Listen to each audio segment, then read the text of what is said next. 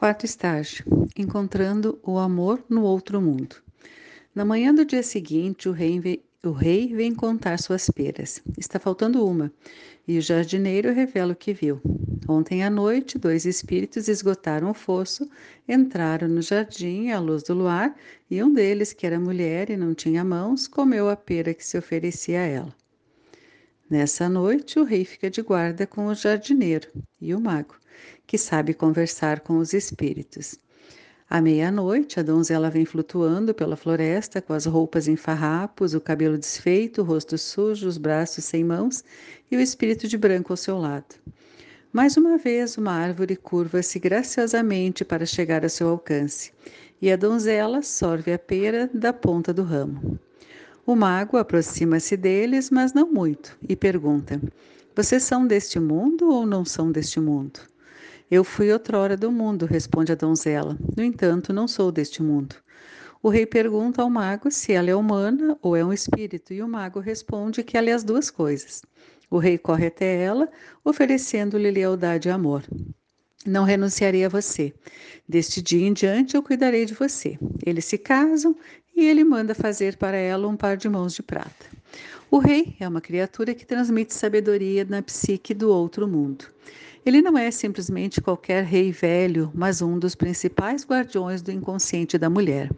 Ele cuida da botânica da alma que cresce. O pomar dele e da sua mãe está repleto de árvores da vida e da morte. Ele pertence à família dos deuses selvagens, como a donzela. Ele é capaz de aguentar muito, e como a donzela, ele ainda tem mais uma descida à sua frente. Mas isso virá depois. Num certo sentido, seria possível dizer que ele está seguindo o rastro da donzela. A psique sempre acompanha de perto seu próprio processo como uma sombra.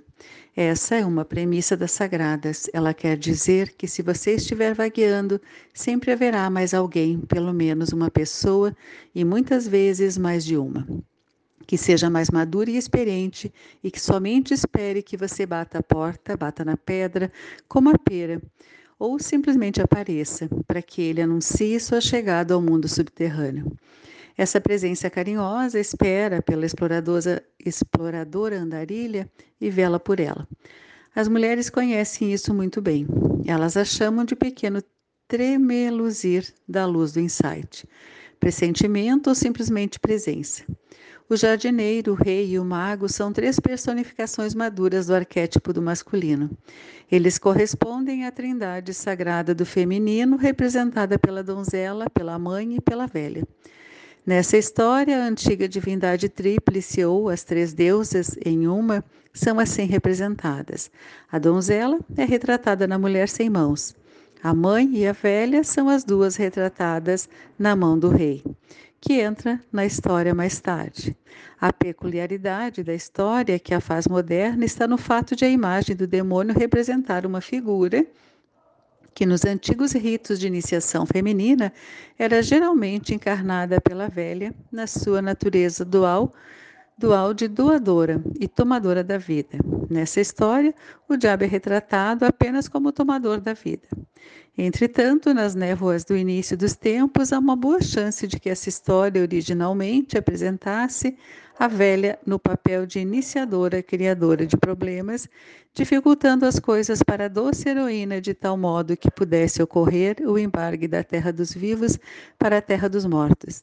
Em termos psíquicos, isso estaria em harmonia com certos conceitos da psicologia junguiana, da teologia e das antigas religiões noturnas, segundo os quais o self, ou a nossa terminologia, a mulher selvagem, semeia a psique com perigos e desafios para que o ser humano em desespero recue até a sua natureza original, à procura de respostas e de força, reconciliando-se, portanto, com o grande self selvagem, e daí em diante com a maior frequência possível, agindo como um só ser.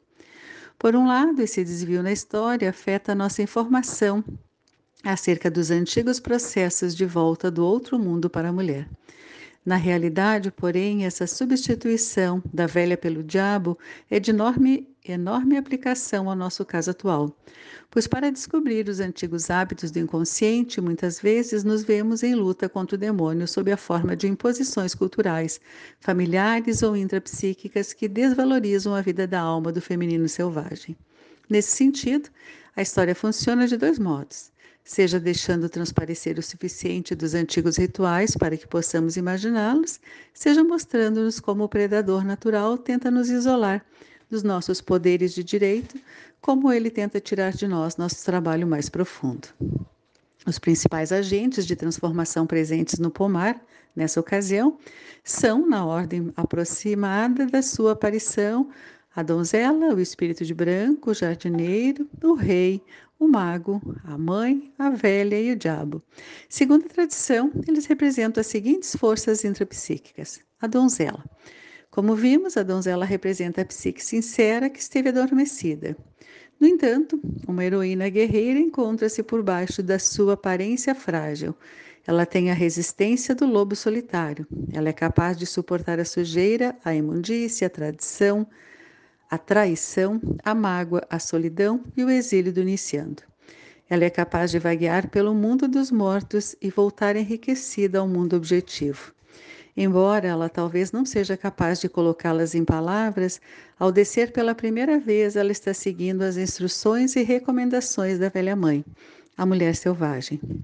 O espírito de branco, em todas as lendas e contos de fadas, o espírito de branco é o guia aquele que tem um conhecimento inato e delicado que mais parece um desbravador para a jornada da mulher.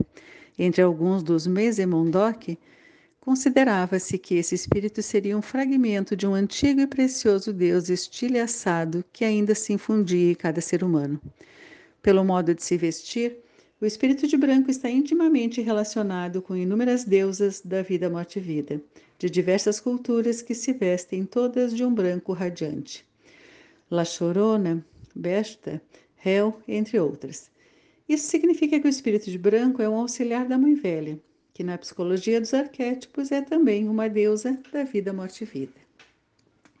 O jardineiro. O jardineiro é quem cultiva a alma, um revitalizante guardião da semente do solo da raiz. Ele é semelhante à cocopele do povo Hopi, um espírito corcunda que chega às aldeias a cada primavera e fertiliza as lavouras, assim como as mulheres. A função do jardineiro é a de reproduzir. A psique da mulher precisa constantemente semear, torturar e colher novas energias a fim de substituir a que estiver velha e exausta. Existe uma entropia natural ou desgaste pelo uso das peças psíquicas. Isso é bom. É assim que se espera que a psique funcione, mas cada um precisa ter energias em treinamento, prontas para reposição. É esse o papel do jardineiro na função psíquica. Ele não perde de vista a necessidade de mudança e de reabastecimento. Em termos intrapsíquicos, existe vida constante, morte constante, substituição constante de ideias, imagens, energias. O rei. O rei representa um tesouro de conhecimentos no outro mundo. Ele dispõe da capacidade de levar seu conhecimento interior até o mundo lá fora para pô-lo em prática sem afetação, sem resmungo, sem desculpas. O rei é filho da rainha mãe, velha. A sua saúde, provavelmente seguindo seu exemplo, ele se envolve nos mecanismos do processo vital da psique.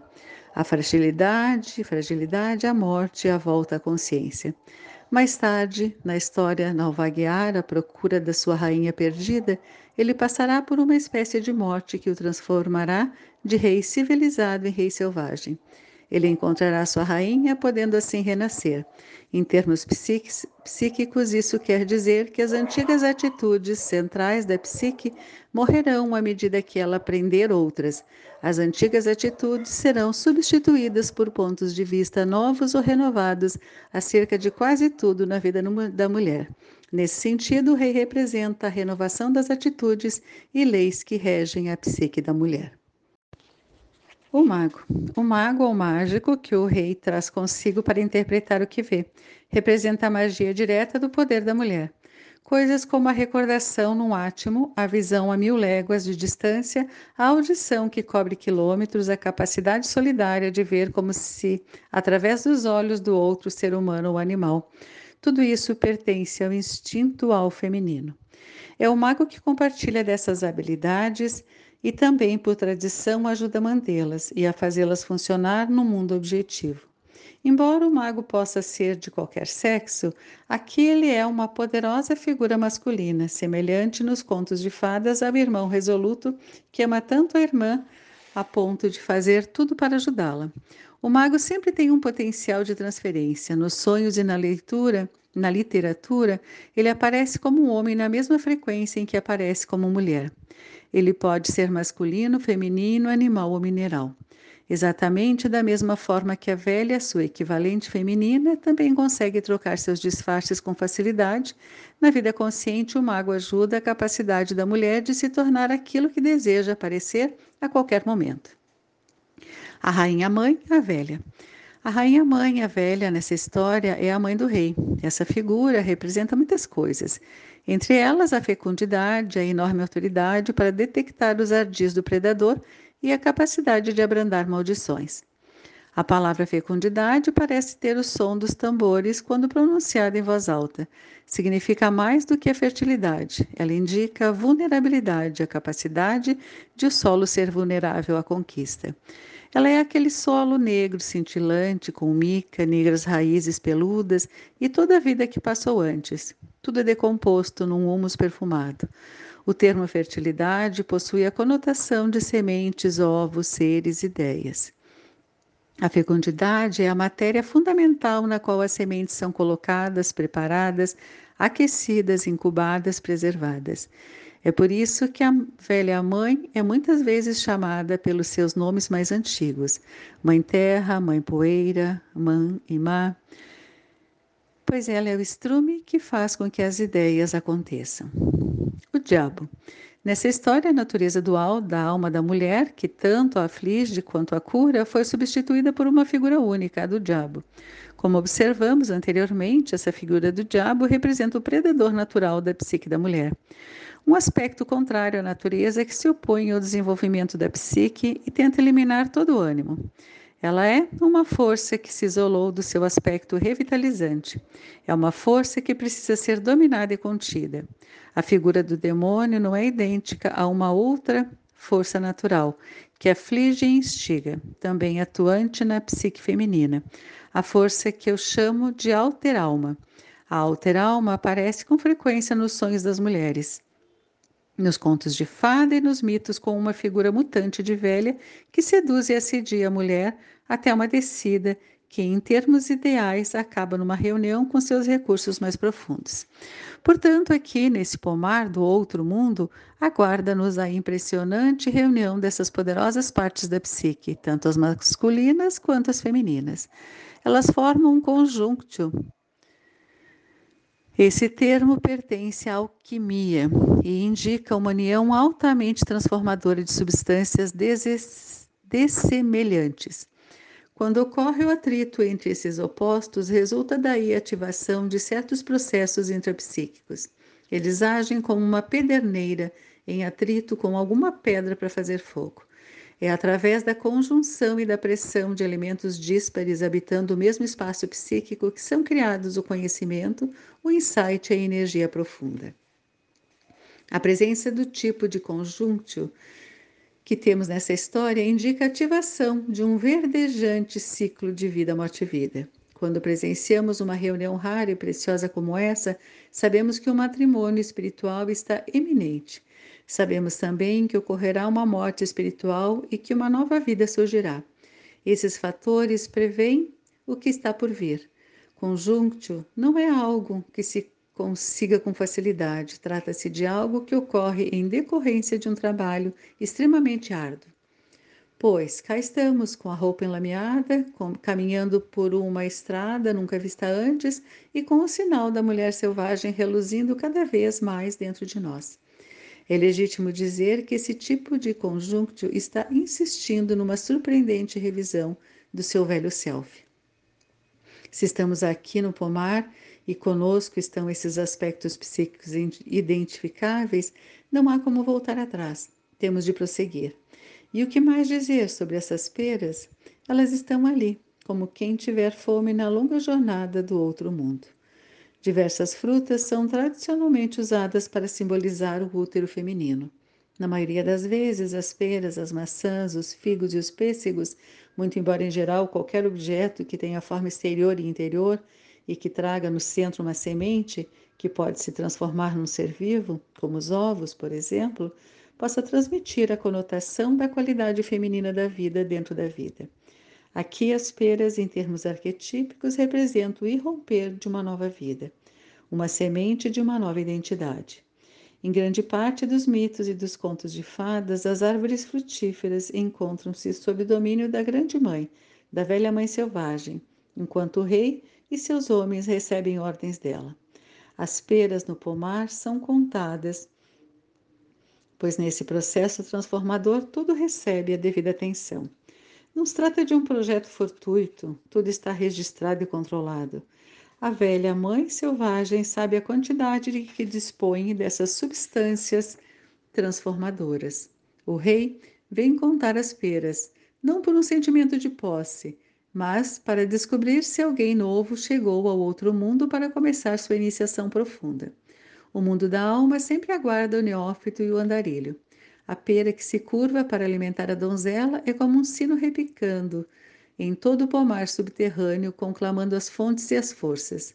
O rei, o mago, o jardineiro e, afinal, a velha mãe, que se apressam a saudar, a apoiar, a auxiliar a nova aprendiz. Figuras santas, desde tempos imemoriais, asseguram-nos de que na estrada aberta da transformação já há um lugar a nós destinado.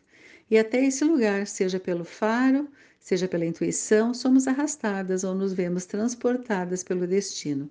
Todas nós acabamos chegando ao pomar do rei. Não há como escapar.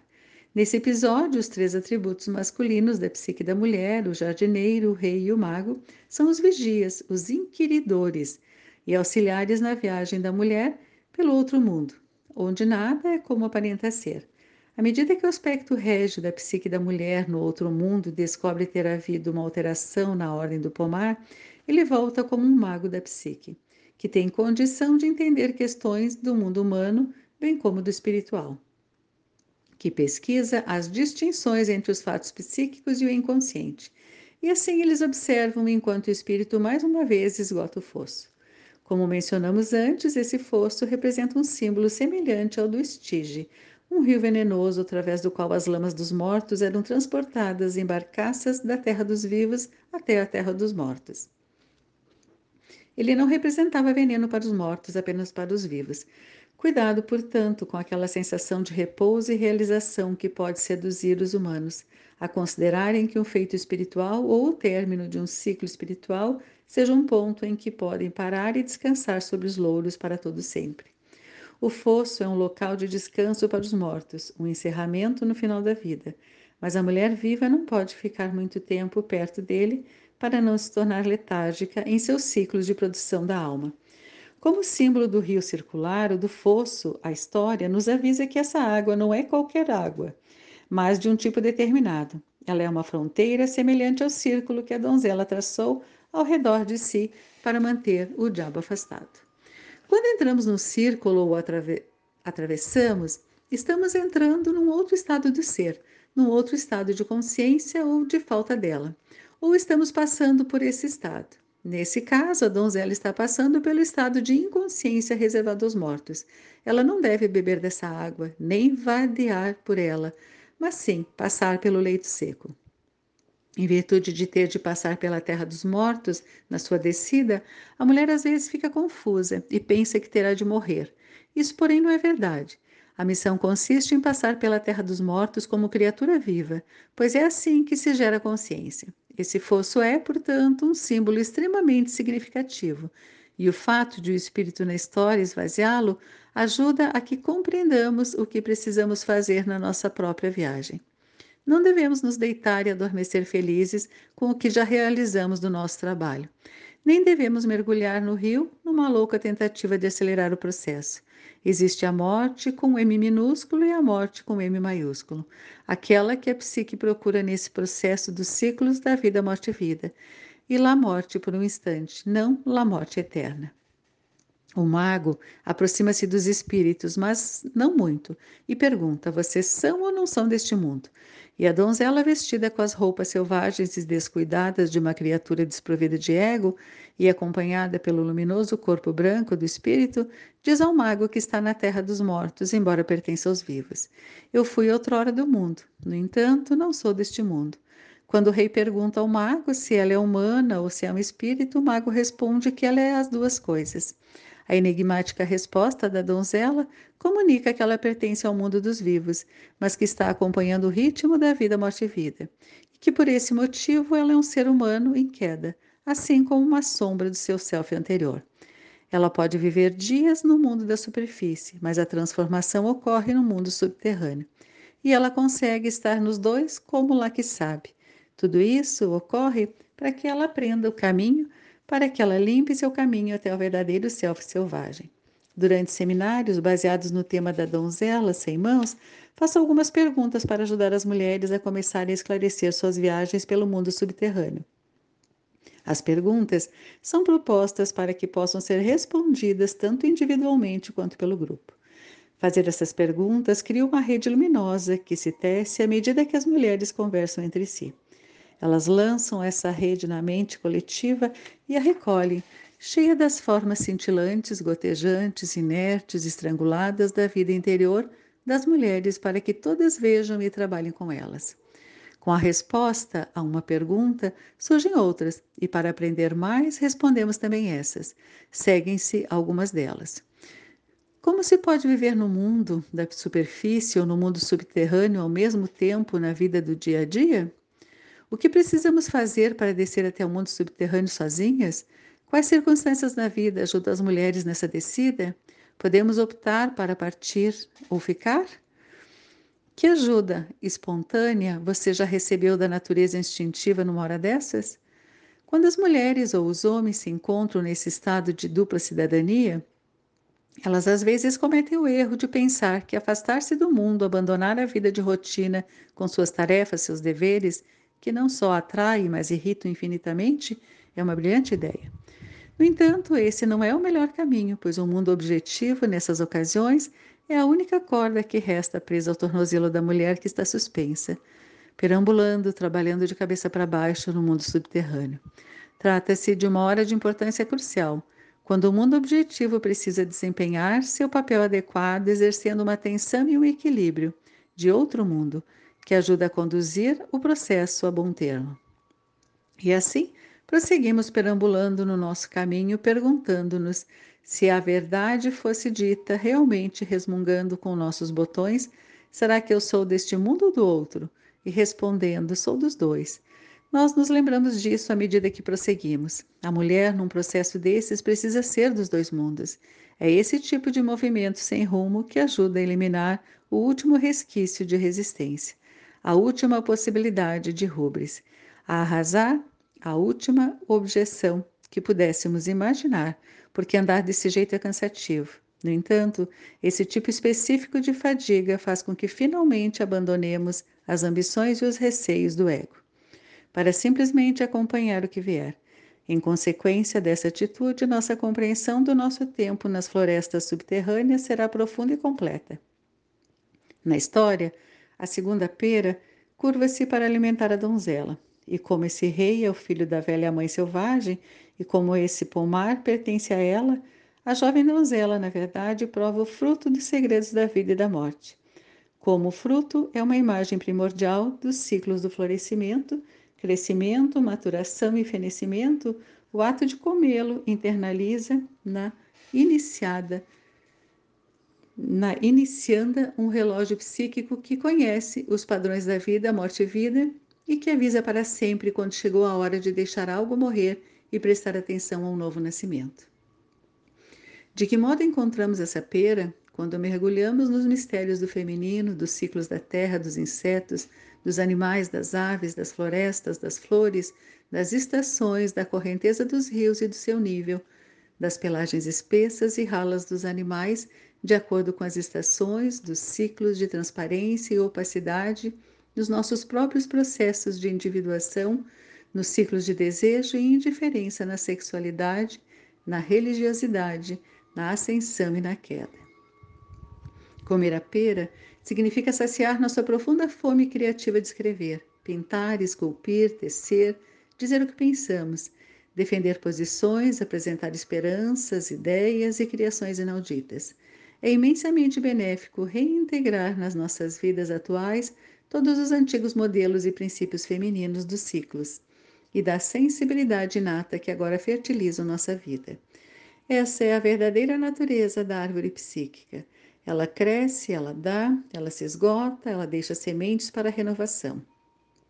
Ela nos ama, é assim o mistério da vida, morte e vida. Ele é um modelo dos mais antigos, de antes da água, antes da luz, um modelo resoluto.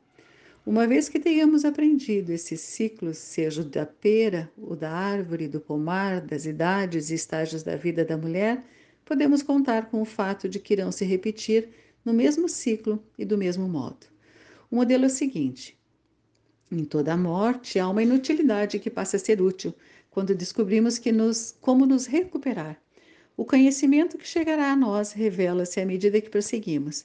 Em tudo que é vivo e perda, a perda gera um ganho real. Nossa missão é a de interpretar o ciclo da morte, da vida, morte e vida, vivê-lo com a elegância que pudermos ter, uivar como um cão enlouquecido quando não pudermos ter nenhuma. E prosseguir, pois lá adiante está a carinhosa família subterrânea da psique que nos abraçará e nos ajudará. O rei ajuda a donzela a viver com maior capacidade no outro mundo da sua missão.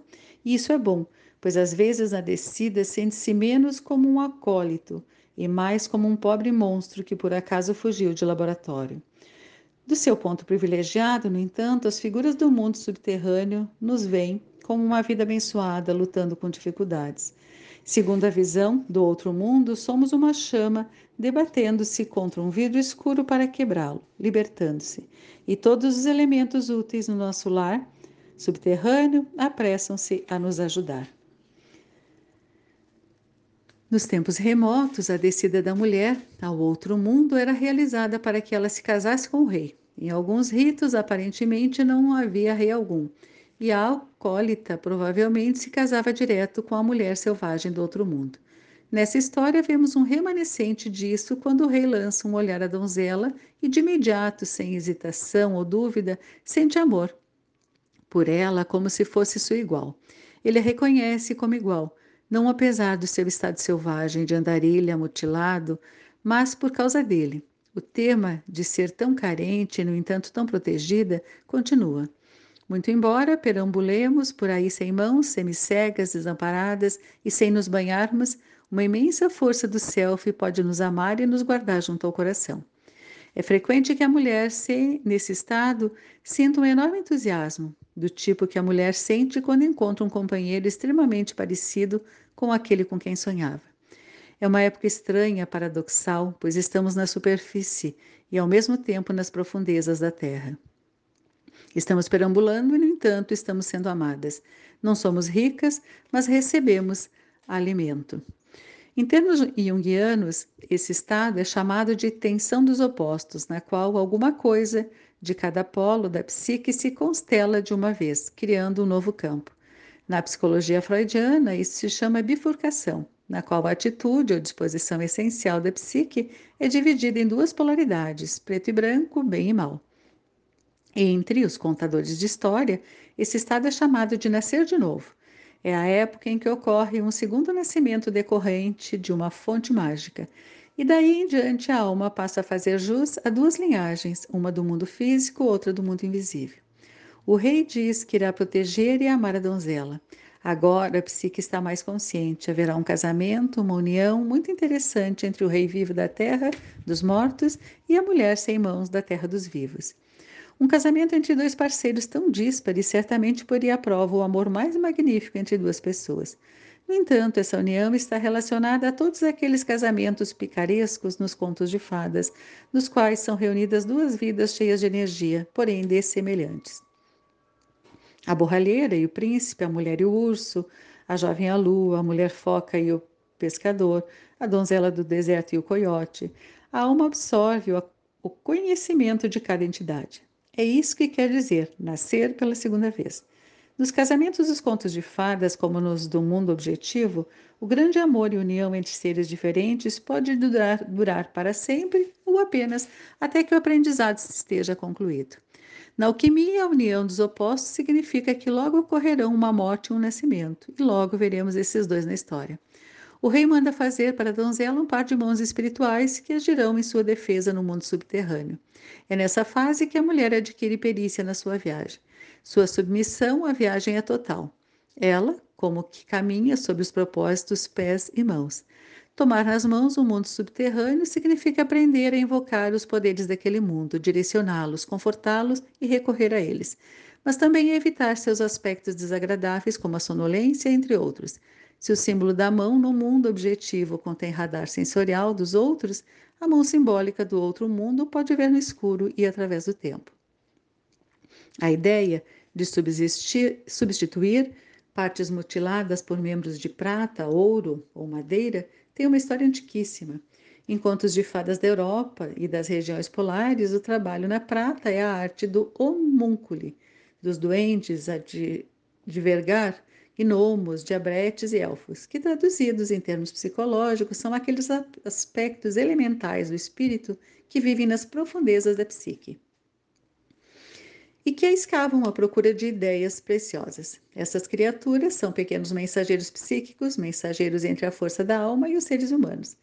Desde tempos imemoriais, os objetos criados de metais preciosos são associados a esses trabalhadores minuciosos e bastante ranzinhas. É mais um exemplo da psique funcionando em nosso interesse, muito embora não estejamos presentes em todos os lugares a todo momento. Como acontece com todas as coisas do espírito, as mãos de prata contêm tanto a história quanto o mistério. Existem inúmeros mitos e contos que descrevem de onde tiveram origem as próteses mágicas, quem as formou, quem as fundiu, quem as levou, quem as esfriou, quem as poliu e as instalou. Entre os gregos clássicos, a prata é um dos metais preciosos da forja dos Efaístos, como a donzela, o deus Efaísto foi mutilado num drama relacionado a seus pais, e provavelmente que Efaístos e o rei no conto de fadas sejam figuras intercambiáveis.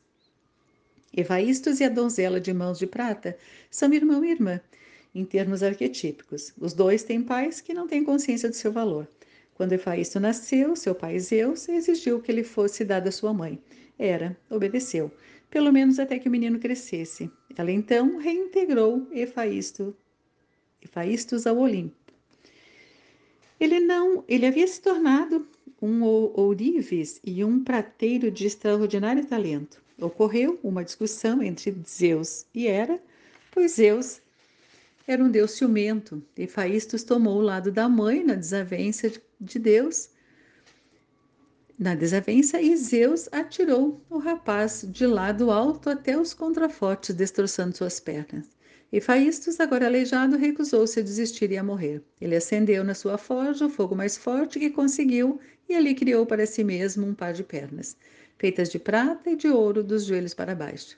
Passou então a fazer todo tipo de objeto mágico, tornando-se um deus do amor e da restauração mística. Pode-se dizer que ele é o patrono de todas as coisas e seres que estão mutilados, rachados, fendidos, partidos, lascados e deformados. Ele sente um amor especial por quem nasce aleijado e por quem teve seu coração partido, seus sonhos destruídos. Para todos esses casos, ele dispõe de curas que cria na sua fantástica forja de metais, refazendo um coração com veias da mais fina ouriversária fortalecendo um membro aleijado com um revestimento de ouro e prata, investindo nele uma função mágica que compense a mutilação. Não é por acaso que os caolhos, os mancos, aqueles que têm membros atrofiados e ou anomalias físicas, sempre foram procurados como detentores de conhecimentos especiais. Seu defeito ou diferença força essas pessoas desde cedo a penetrar em regiões da psique normalmente reservadas para o que é antiquíssimo e elas são protegidas por esse carinhoso artesão da psique. A certa altura, ele fez doze moças cujos membros eram de prata e ouro e que caminhavam, falavam e conversavam. Diz a lenda que ele se apaixonou por uma delas e implorou aos, deuses, aos deuses que a tornassem humana, mas essa já é uma outra história. Receber mãos de prata significa ser investido com os talentos das mãos espirituais. A capacidade de curar com o toque das mãos, a capacidade de ver no escuro, a de adquirir conhecimentos poderosos através de sensações físicas. Essas mãos dispõem de toda uma medicina psíquica, com a qual podem nutrir, aliviar e apoiar. Nesse estágio, a donzela recebe o dom do toque da curandeira ferida. Essas mãos psíquicas irão permitir que ela compreenda melhor os mistérios do outro mundo. Mas elas também serão guardadas como presentes quando seu trabalho estiver concluído e ela subir novamente. É típico desse estágio da descida que ocorram atos estranhos, misteriosos e benéficos, independentes da vontade do ego e que resultam do recebimento das mãos espirituais, ou seja, um místico vigor medicinal. Nos tempos antigos, essas capacidades místicas pertenciam às velhas das aldeias. No entanto, elas não as conquistavam com seu primeiro cabelo grisalho. Eram acumuladas ao longo de anos de esforços, desse esforço de resistência, e é isso também que estamos fazendo. Seria possível dizer que as mãos de prata representam a assunção da donzela a mais um papel. Ela é, portanto, coroada não com uma coroa na cabeça, mas com mãos de prata nos tocos dos braços. Essa é sua coroação como rainha do outro mundo. Aplicando apenas um pouco de paleomitologia, consideremos que na mitologia grega, Perséfone não era só mulher, mas também rainha da terra dos mortos.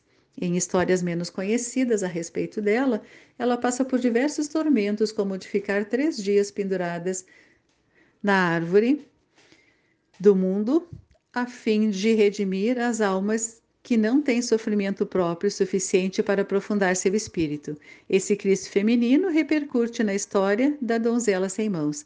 O paralelismo é ainda reforçado pelo fato de o Eliseu, onde Perséfone vivia no outro mundo, significar terra das maçãs, sendo Elisier um termo pré-galáctico para sorbe maçã. E o Avalon, arturiano, também tem o mesmo significado. A donzela sem mãos está diretamente associada à macieira florida. Essa é uma criptologia antiga. Quando aprendemos a decifrá-la, vemos que Perséfone, da Terra das Maçãs, a donzela sem mãos e a macieira florida são a mesma hóspede temporária da região selvagem. Em todos esses casos, percebemos que os contos de fadas e a mitologia nos deixaram um mapa bem claro dos conhecimentos e práticas do passado e de como devemos proceder no presente. Portanto, aqui, no final da quarta tarefa da donzela sem mãos, poderíamos dizer que está completo o trabalho de descida da donzela, já que ela é coroada rainha da vida e da morte. Ela é a mulher lunar que sabe o que acontece à noite, até o próprio sol precisa passar por ela debaixo da terra, a fim de se renovar para o dia. Essa, porém, ainda não é a lisis, a solução final. Estamos apenas a meio caminho de transformação, um ponto em que somos amadas embora estejamos prontas para fazer um lento mergulho em outras profundezas. E assim prosseguimos.